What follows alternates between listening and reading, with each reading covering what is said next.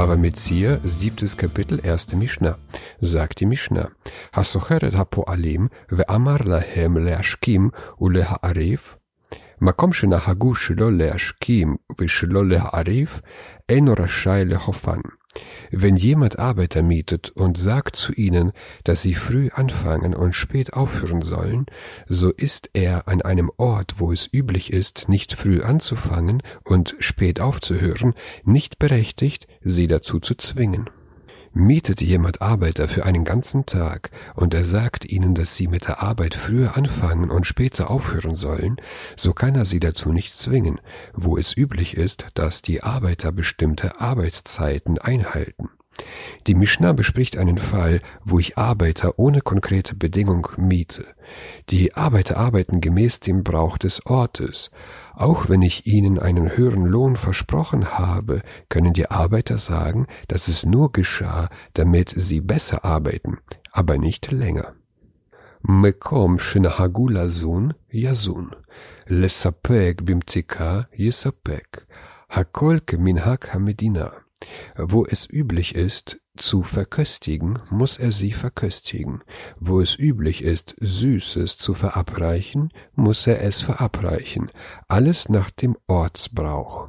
War der Brauch des Ortes, dass die Arbeiter morgens im Haus des Arbeitgebers essen und trinken, bevor sie hinaus aufs Feld gingen, dann darf der Arbeitgeber diesen Brauch nicht ändern und ihnen sagen, dass sie aufs Feld gehen sollen, und er werde ihnen dorthin Essen bringen. Die Arbeiter können entgegnen, dass sie nicht eher aufs Feld gehen, bis sie im Haus des Arbeitgebers gegessen haben. Ist das Essen noch nicht fertig, dürfen die Arbeiter im Haus des Arbeitgebers warten und müssen so lange nicht arbeiten. מעשה ברבי יוחנן בן מתיה, שאמר לבנו, צא, סחור לנו פועלים. Einst geschah es, dass Rabbi Jochanan, Sohn des Matja, zu seinem Sohn sprach, Geh hinaus, miete uns Arbeiter. Halachu fasak lahem mezonot. Da ging er und machte mit ihnen Verköstigung aus. וכשבא אצל אביו, אמר לו, בני, אפילו אם אתה עושה להם כסעודת שלמה בשעתו, לא יצאת ידי חובתך עמהן, שהן בני אברהם, יצחק ויעקב. Und als er zu seinem Vater wiederkam, sprach dieser zu ihm, mein Sohn, selbst wenn du ihnen Speisen bereitest, wie die Mahlzeit des Schlomo zu seiner Zeit war, hast du deine Pflicht gegen sie nicht erfüllt, da sie Kinder von Abraham, Isaac und Jakob sind.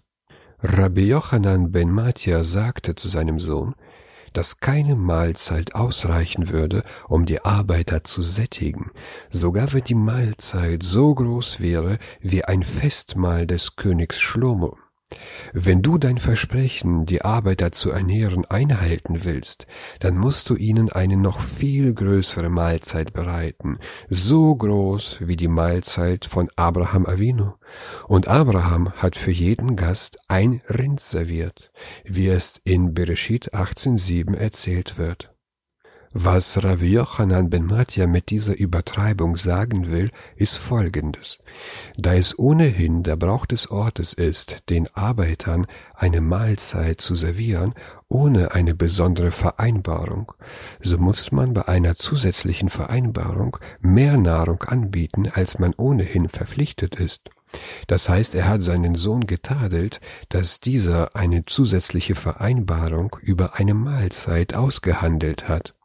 אלא עד שלא יתחילו במלאכה, צא ואמור להם, על מנת שאין לכם עלי אלא פת וקטנית בלבד.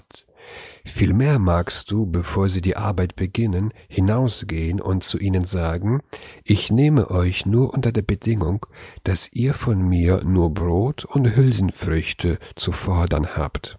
Solange die Arbeiter mit ihrer Arbeit noch nicht begonnen haben, darf der Arbeitgeber die Arbeitsbedingung ändern. Somit kann er von seinem Versprechen, eine zusätzliche Mahlzeit zu liefern, zurücktreten. Haben die Arbeiter ihre Arbeit begonnen, darf der Arbeitgeber von den Abmachungen nicht zurücktreten.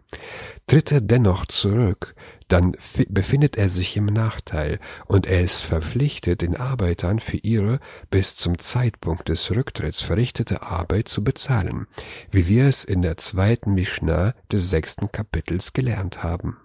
Rabban Shimon ben Gamliel Omer, Lo haya lomar, Hakol keminhag hamedina.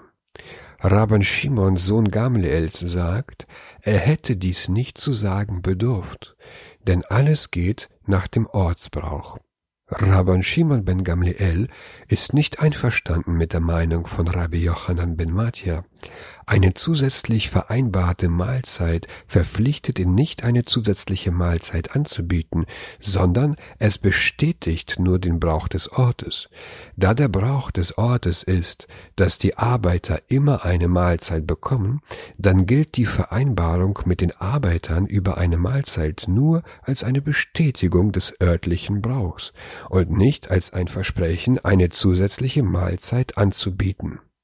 Wenn meine Hörer mir helfen wollen, für mich Werbung zu machen, dann schreibt mich an und ich schicke euch Flyer, die ihr zum Beispiel in euren Gemeinden verteilen könnt. Danke.